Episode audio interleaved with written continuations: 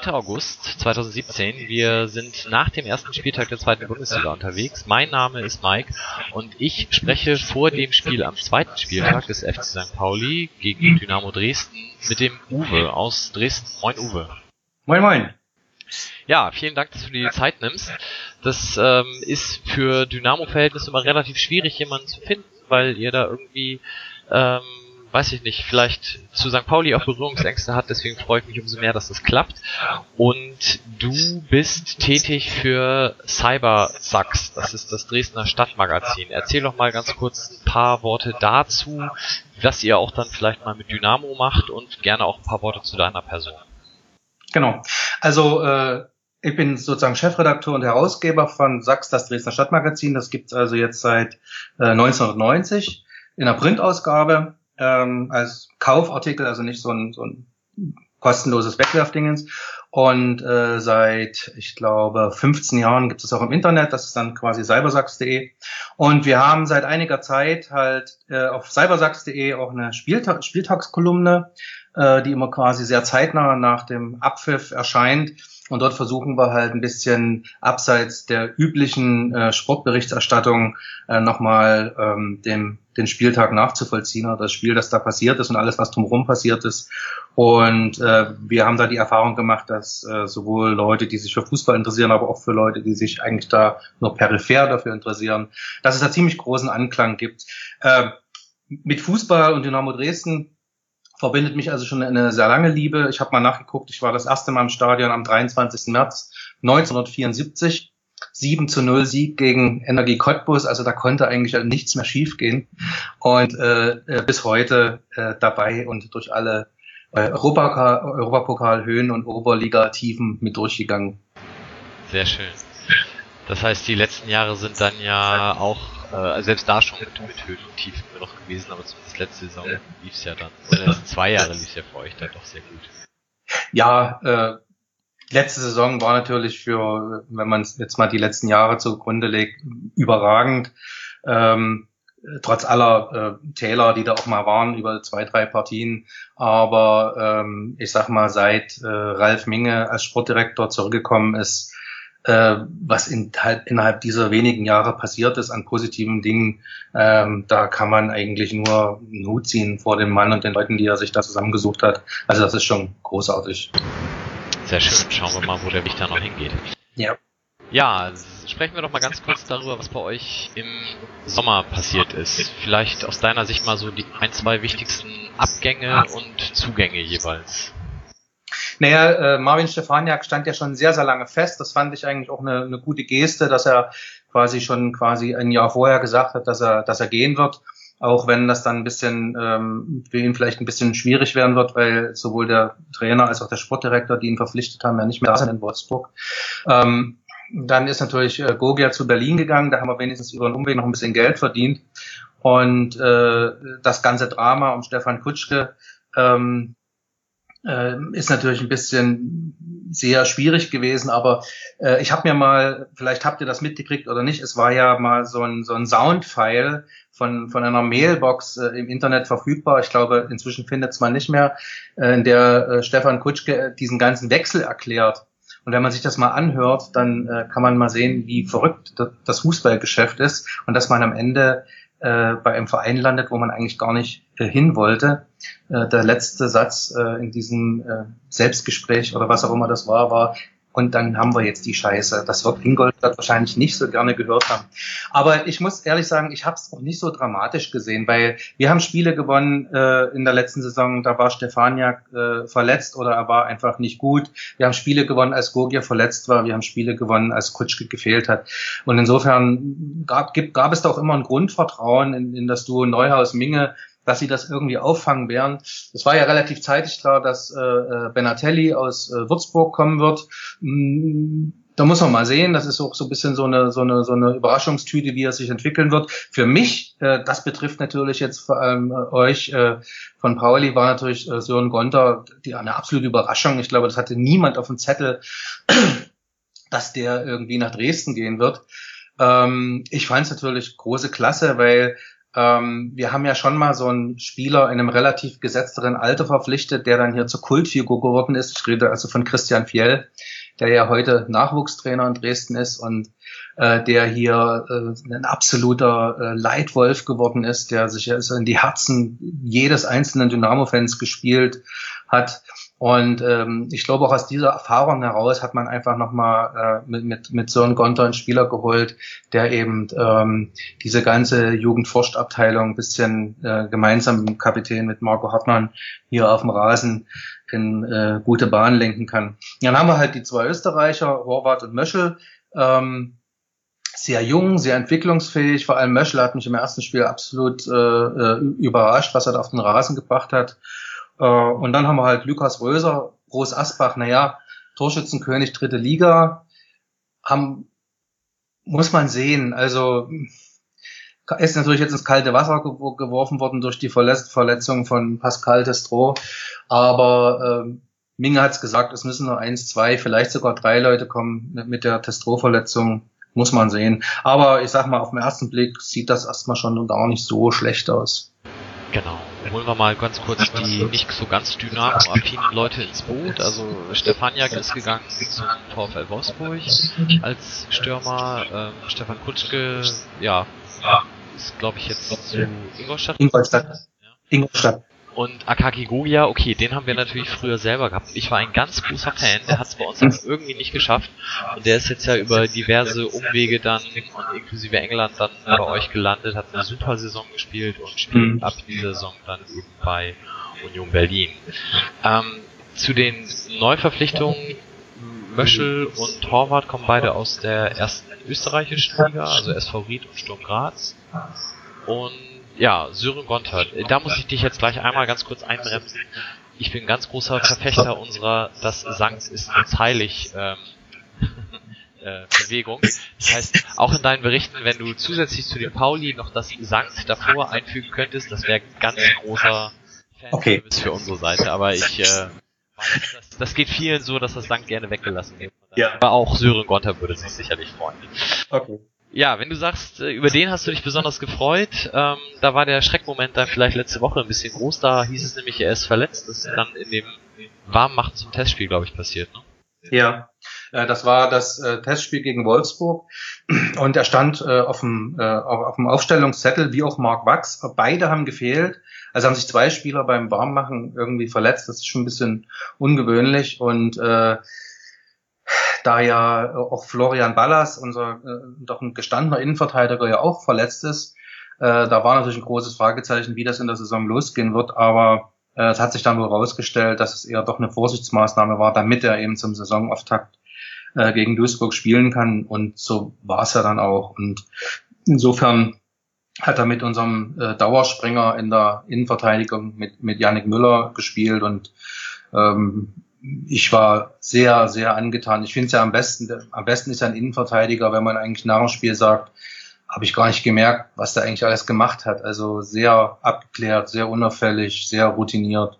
Fand ich klasse und ich hoffe, dass er ähm, am kommenden Montag dann, ähm, also nichts gegen unseren Yannick Müller, aber mit Florian Ballas vorne drin, der quasi jeden Kopfball gewinnt oder fast jeden, äh, wird das, glaube ich, eine sehr gute Innenverteidigung werden. Ähm, er ist also als Innenverteidiger bei euch auch gesetzt, weil das war bei uns ein bisschen die Überlegung, naja, wird er da überhaupt spielen oder wird er da auch wirklich in der Transformation stehen? Also siehst du ihn schon als einen von zwei festen Innenverteidigern da? Ich glaube, so ist er auch geholt worden.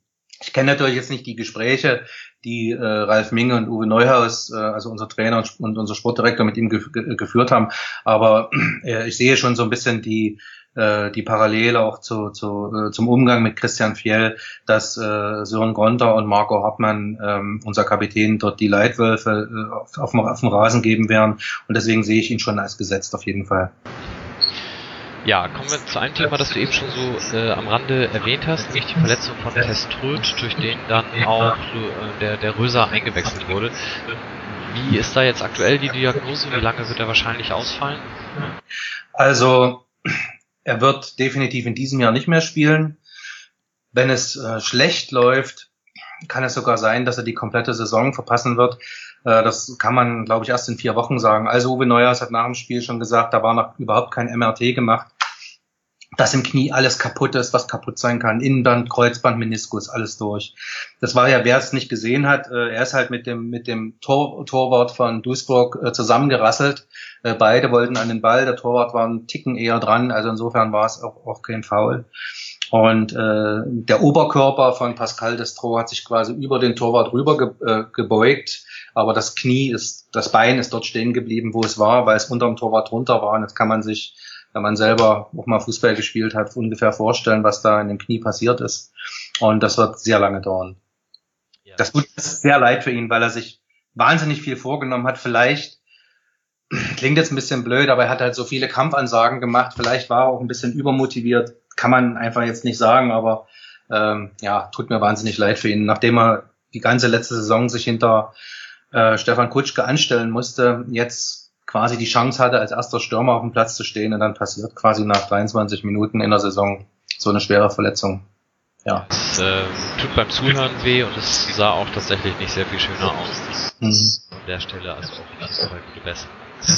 Das kleine Happy End dann zumindest ist ja, dass besagter Lukas Röser reinkam und dann, nachdem ihr zumindest, wenn man den Highlights traut, 90 Minuten auf ein Tor gespielt habt, in der 88. dann tatsächlich den Siegtreffer erzielt.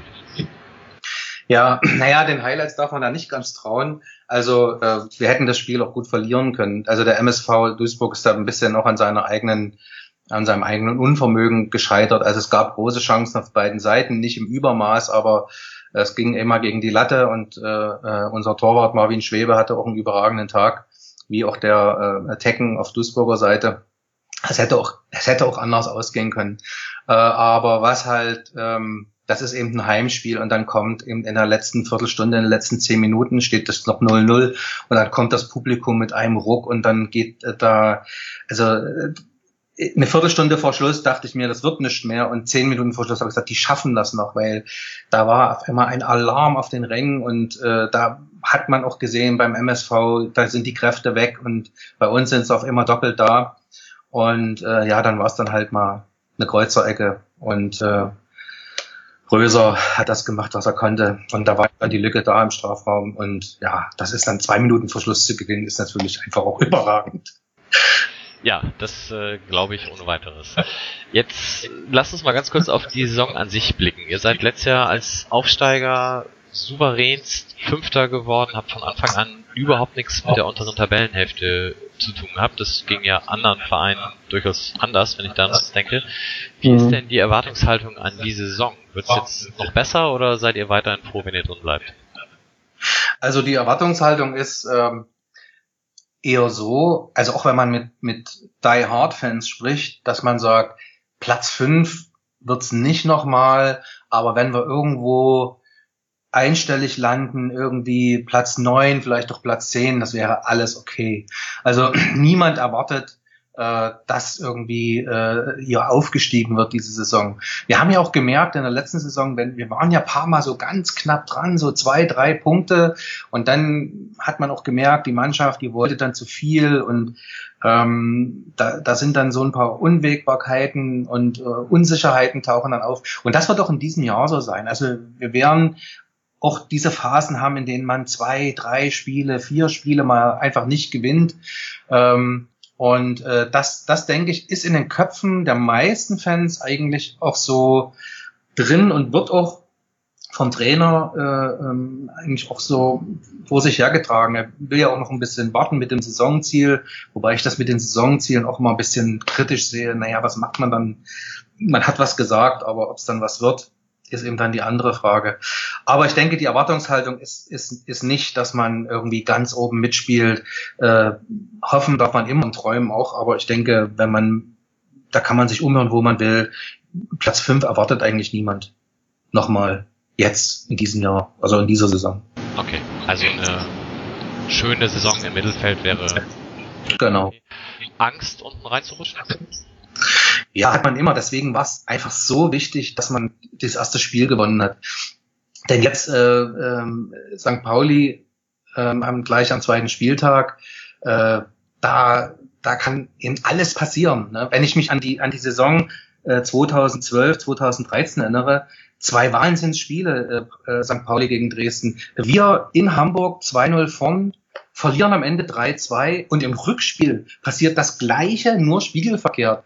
St. Pauli führt alle fünf Tore auch in der zweiten Halbzeit. St. Pauli führt 2-0 und wir schießen drei Tore in irgendwie 13 Minuten oder so und, und gewinnen dann andersrum 3-2. Und äh, das sind natürlich Spiele, an die erinnert man sich einfach auch sehr gerne. Und äh, mal von dem 2-0, äh, von der 2-0 Niederlage, die wir in, in, Hamburg kassiert haben, waren es immer, immer ganz enge Spiele. Also ich glaube, ganz selten mal mehr als ein Tor dazwischen. Also insofern äh, wird das schon ein ziemlich heißer Ritt am Montag da. Ja, da kann man wohl tatsächlich von ausgehen. Ähm, tatsächlich ist es so, dass in der Regel bei unseren Aufeinandertreffen, also A, wie du sagst, immer enge Spiele, es gab glaube ich einmal das 2-0, ähm, ansonsten gewinnt auch in der Regel das Heimteam. Also mhm. sowohl wir zu Hause am Millantor, als auch ihr dann eben bei euch. Wie werdet ihr das denn versuchen zu verhindern? Ist da eine taktische Ausrichtung ähnlich wie letztes Jahr oder hat sich da auch von der Formation her was bei euch verändert? Na, letztes Jahr kann ich mich erinnern, haben wir einfach einen ganz schlechten Tag gehabt. Also ja, die, wir haben von, von Anfang bis Ende schlecht gespielt und haben, glaube ich, relativ zeitig auch 2-0 zurückgelegen. Und das auch, da war, da hat man auch gesehen, da geht überhaupt gar nichts mehr. Ähm, und andererseits äh, ist ja Uwe Neuhaus ein Trainer, der sich nicht nach dem Gegner richtet oder wenn überhaupt nur minimal, dass er mal eine einzelne Position verändert. Aber im Prinzip ist, ist Neuhaus ein Trainer, der sagt, wir ziehen unser Spiel durch, egal gegen wen es geht, egal ob wir in der Fremde oder zu Hause spielen. Das heißt, ich gehe schon davon aus, dass er diesen offensiven Ballbesitzfußball auch äh, auf St. Pauli durchziehen wird oder das zumindest versuchen wird. Ähm, die irgendwie sich hinten reinstellen und lange Bälle nach vorne schlagen, äh, das äh, ist nicht in der DNA vorgesehen. Und deswegen denke ich mal, wird es äh, ein interessantes Spiel und ich denke mal, ich bin gespannt, äh, wie ob die die drei Rückkehrer oder die drei die drei äh, Stammspieler, die auf der Bank saßen gegen Duisburg, also Florian Ballas in der Innenverteidigung, äh, der Kapitän äh, Mar Marco Hartmann ähm, und äh, Ayas Osman im offensiven Mittelfeld, ob die auf den Platz zurückkommen und dann wird das auch ein anderes Spiel äh, als gegen Duisburg, denn ähm, Marco Hartmann auf der 6 der hat eine, der hat eine Balleroberung, äh, da habe ich immer das Gefühl, der hat Schuhgröße 68. Das ist Wahnsinn, wie der, wo der den, äh, den an dem Gegner die Bälle noch irgendwie wegholt. Und ähm, das wird schon mitentscheidend sein, wie unser Auftritt da sein wird wenn man an Dynamo Dresden denkt und insbesondere an den Gästeblock, dann war das bei uns bisher auch immer eine äh, interessante Geschichte. Das eine Spiel war, ist euch verboten, überhaupt äh, Karten für das Spiel bei uns zu verkaufen. Da gab es dann einige versprengte Leute, die es natürlich trotzdem geschafft haben. Normalerweise rechnet man aber mit einem vollen Gästeblock. Das wird jetzt diesmal nicht so sein. Zum einen natürlich ist es ein Montagabend, aber ihr habt eine andere Geschichte, nämlich das äh, Prozedere, Karten für Auswärtsblöcke bei euch zu holen, ist ein anderes. Magst du das dem geneigten Hörer mal kurz erläutern? Ja, es gab ja äh, diese, die, diese Geschichte mit der Football Army und dem, dem Krieg, äh, dem DFB und dem ähm, äh, Stadionsturm äh, Ende der letzten Saison und äh, da drohten dann ja auch äh, ähm, ziemlich heftige Strafen vom DFB äh, und der Verein hat sich dann überlegt, ähm, dem DFB davor ein bisschen entgegenzukommen und irgendwelche Maßnahmen zu ergreifen. Und äh, was halt äh, dem Verein da halt eingefallen ist, ist, dass man kontrollieren muss, dass die Karten, die man an Mitglieder verkauft, auch wirklich von, ähm, von Mitgliedern vor Ort genutzt werden, weil man halt vermutet, dass oftmals Mitglieder die Karten kaufen und die dann andere Leute weggeben und das dann genau die sind, die dann äh, in, auf anderen Plätzen oder in anderen Städten negativ auffallen. Und da hat man sich ausgedacht, dass man quasi ähm, dass die Dresdner Auswärtsfahrer dann vor Ort ihre Eintrittskarten gegen den Voucher tauschen müssen, damit man vor Ort kontrollinnen kann, ob die Person, die die Karte gekauft hat, auch wirklich die ist, die dort vor Ort ist. Ähm, das ist natürlich letztendlich auch sowas wie äh, noch eine verschärfte Variante vom personalisierten Ticket. Und ich kann verstehen, dass viele Fans das natürlich negativ sehen. Aber ich bin da auch gespalten und da werde ich mir vielleicht auch ein paar Feinde hier zu Hause machen. Ich verstehe auch den Verein, weil er hat überhaupt keine Handhabe, irgendetwas äh, zu unternehmen. Die Polizei äh, arbeitet nicht zu. Es gibt also weder Festnahmen noch Verurteilungen von den Leuten, die wirklich randaliert haben, die wirklich äh, kriminell geworden sind. Ähm, und sie versuchen halt diesen Weg zu gehen, äh, äh statt den ganz radikalen sagen, dann fährt eben überhaupt niemand und wir bezahlen dann dem, äh, dem Heimverein einfach den, den Ausfall an, äh, an Eintrittsgeldern, was die nächste Stufe wäre. Und äh, aus dem Grund verweigert halt Teile der, der Fanszene sozusagen die Auswärtsfahrt und äh, ich, wie gesagt, stand gestern, also stand Dienstag, waren es irgendwie äh, knapp 700 Tickets, die verkauft worden sind. Es werden sicher noch ein paar mehr, ähm, aber ähm, es wird Stand jetzt vermutlich nicht ausverkauft sein. Also was sehr schade ist, aber da prallen halt Interessen aufeinander, die man schwer irgendwie übereinkriegt. Das heißt aber auch ganz einfach ausgedrückt, ich kann nicht am Spieltag hingehen. Jetzt sind nur, sagen wir 1500 Karten verkauft, eigentlich passen knapp 3000 in den Gästeblock.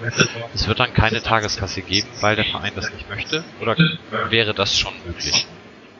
Das kann ich gar nicht sagen, wie das, wie die Tageskasse organisiert ist. Normalerweise ähm, glaube ich das nicht, aber das müsste man noch mal erfragen. Also ich kann das jetzt nur sagen, wie es mit den äh, Tickets hier ist. Äh, und da ist es so geregelt mit diesem Voucher-System. Ob man jetzt an der Tageskasse gegen Vorlage des Personalausweises noch Tickets kaufen kann, das kann ich jetzt im Moment gar nicht sagen.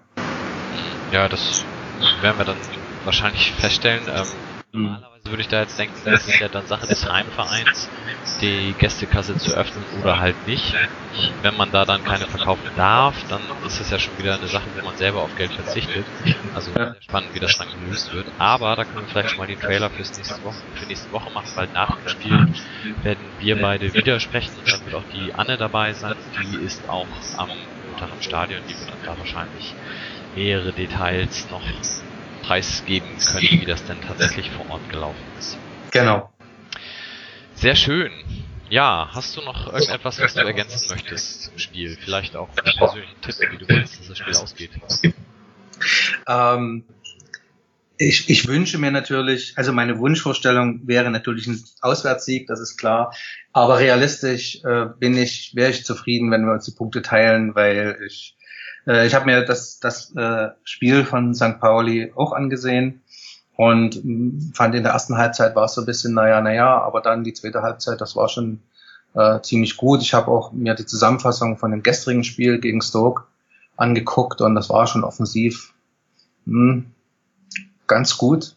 Und äh, ich denke mal, äh, äh, wenn man, dass es schon ein ganzes Stück Arbeit wird, Alagi und Boadus irgendwie äh, an die Leine zu legen, das ist, das ist eine ordentliche Aufgabe. Ja, ich muss hier natürlich, was das gestrige Spiel anbelangt, muss ich dich ein bisschen mehr in Sicherheit wiegen, weil ich glaube, der Gegner zählt nicht. Also die haben so hm. dermaßen weit von einer Premier League Form entfernt gespielt. Ich, also die haben ihre acht besten Leute zu Hause gehabt und das war hm. eine bessere Aufgabe. Aber Natürlich liest sich das ganz gut und die Tore, die dann erzielt wurden, sahen auch schön aus, aber das ging dann halt auch nur, weil die Abwehr so gespielt hat, wie sie gespielt hat. Also von daher würde ich das nicht überbewerten, um auch gleich mal unsere Leute wieder so ein bisschen einzubremsen. Mhm. Aber ich glaube, den Höhenflug sieht da auch keiner, also zumindest nicht anhand des Spiels. Aber ja, das Spiel in Bochum, also mir hat die erste Halbzeit insbesondere sehr gut gefallen, auch wenn da das Tor nicht fiel und in der zweiten mhm. Halbzeit hatte ich dann eher so das Gefühl, oha, langsam könnte Bochum das Tor machen, aber dann haben wir genau im richtigen Moment eben das Glück gehabt, was uns letzte Saison oft gefehlt hat.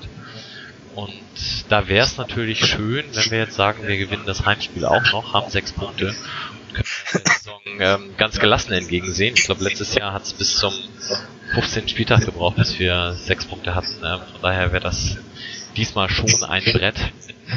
Ja. Gut, das äh, werden wir dann am Montagabend sehen. Aber da muss, da muss, ja, da muss ich, weil du das gerade gesagt hast, nochmal also meinen großen Respekt äh, gegenüber äh, dem Verein St. Pauli aussprechen, äh, dass man äh, bewiesen hat in der Praxis, und das finde ich ganz wichtig, dass äh, der Trainerauswurf nicht das probate Mittel in jeg jeglicher fußballerische Misere ist. Ich fand das also absolut großartig, wie man das, äh, wie man den Trainer behalten hat, ihn hat arbeiten lassen und am Ende äh, äh, dafür auch belohnt wurde. Und äh, also da, da, da ziehe ich wirklich mal einen davor, weil ich glaube, es gibt noch ganz wenige Vereine, die das so durchgestanden hätten mit dem Trainer. Ja, hören wir natürlich gerne, sehen wir glaube ich auch sehr ähnlich und sind natürlich froh, dass es am Ende dann eben genau so ausgegangen ist und jetzt alle sagen, Mensch toll, dass ihr das gemacht habt. Ich glaube, äh, wenn das in der Rückrunde so weitergegangen wäre wie in der Hinrunde und äh, man da vielleicht bei dem einen oder anderen Spiel ein bisschen weniger Glück gehabt hätte, wäre es halt auch anders ausgegangen und dann hätten mhm. alle gesagt, ihr Idioten, warum schmeißt ihr den Trainer nicht raus? Also von daher ist es natürlich schön, wenn der Erfolg einen am Ende recht gibt da vielleicht dann der letzte Punkt auch. Ähm, wir haben jetzt ja einen neuen Cheftrainer, Olaf Jansen. Ja. Den kennt ihr ja auch. Den kennen wir auch. Wie war der denn bei euch?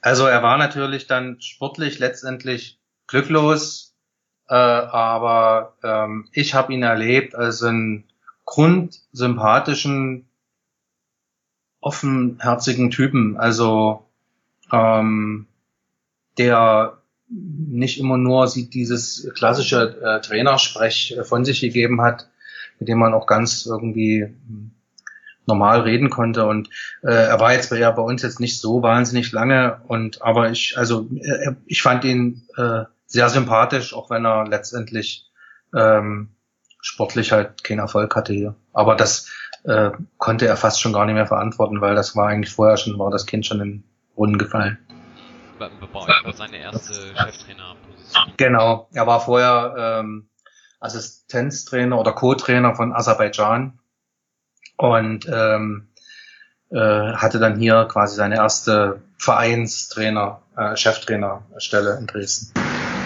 Okay. Ja, aber er ist in eine gute Schule gegangen, eine Saison lang. Ja. Gut, dann würde ich sagen, haben wir das soweit im Vorfeld schon mal besprochen. Schauen wir mal, wie das am Montagabend ausgeht und dann werden wir uns am nächsten Dienstag nochmal darüber unterhalten, wie es denn tatsächlich war. Und dann, wie gesagt, auch mit Ausdrü äh, Eindrücken aus dem Gästeblock mit Anne, die ja. sonst bei Welle 1953 für das Fanradio von Dynamo verantwortlich zeichnet. Also von daher freut euch da schon mal drauf. Ja, dann dir, Uwe, vielen Dank für deine Zeit. Nochmal mhm. die Erwähnung an Sachs, das Stadtmagazin, werden wir dann natürlich auch verlinken. Und dann schönes Spiel am Montag und dann sprechen wir am Dienstag. So machen wir das. Ja, dir auch. Tschüss.